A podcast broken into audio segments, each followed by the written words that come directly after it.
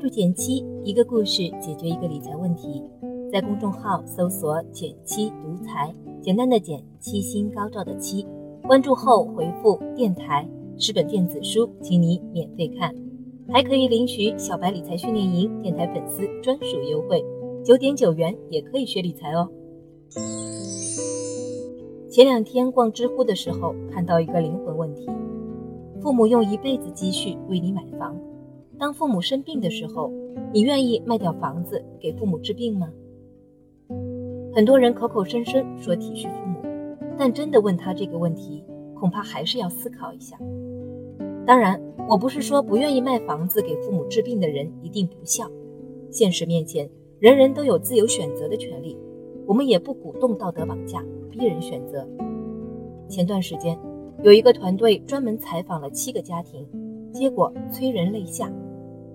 当问到孩子们的父母，如果孩子得了大病，你们会花多少钱治疗？得到的答案无一例外，甭管花多少钱，有一线希望：卖房卖地，哪怕是去求人家，去马路上找人家要，也要为孩子把病治好。有位母亲。只是听到问题就哽咽了。他说：“换什么器官也没关系，从我身上取。”然而，当问起如果是你自己得了大病呢？回答竟也不约而同：“一二十万吧，那就不治了，放弃。能不给孩子添麻烦，绝对不添。孩子永远是父母的软肋。”自己身上的问题总是一拖再拖，但只要子女遇到问题，不管自己有多少，都愿意全力付出。换个角度来想，当父母老去得了重疾，我们有多大决心为他们付出呢？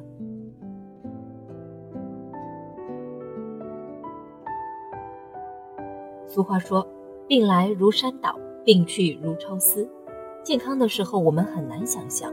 重疾降临的时候会发生什么变化？但它一旦落到你我头上，都招架不住。网上随便搜搜因病致贫、因病返贫的案例，触目惊心。中国银保监会统计公布了二十五种重大疾病及其治疗费用，仅前六种常见重疾，在较多年龄段的重大疾病发生率中，占比达到百分之六十至百分之九十，最高的占比达到百分之九十四点五。重疾的概率非常高，它不一定要命，但一定要钱。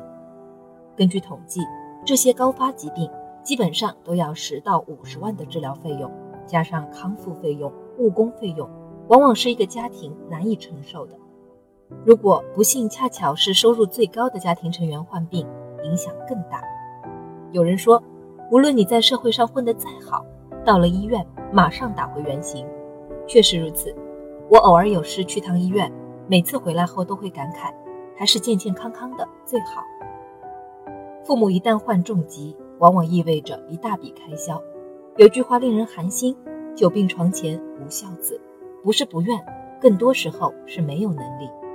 进入七月份，各家保险公司陆续发布了二零一九年半年的理赔数据报告。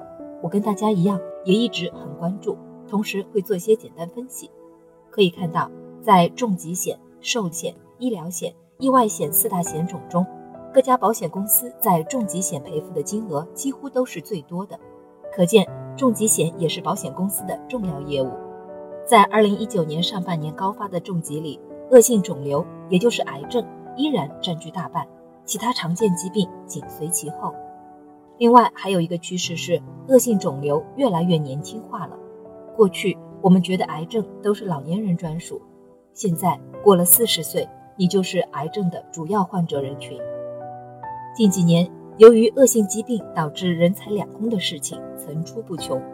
作为家庭支柱，上有老，下有小，在我们力所能及的时候，能让家人的生活得到保障，比什么都重要。所以，也有四个小技巧分享给大家。第一，一定要交医保。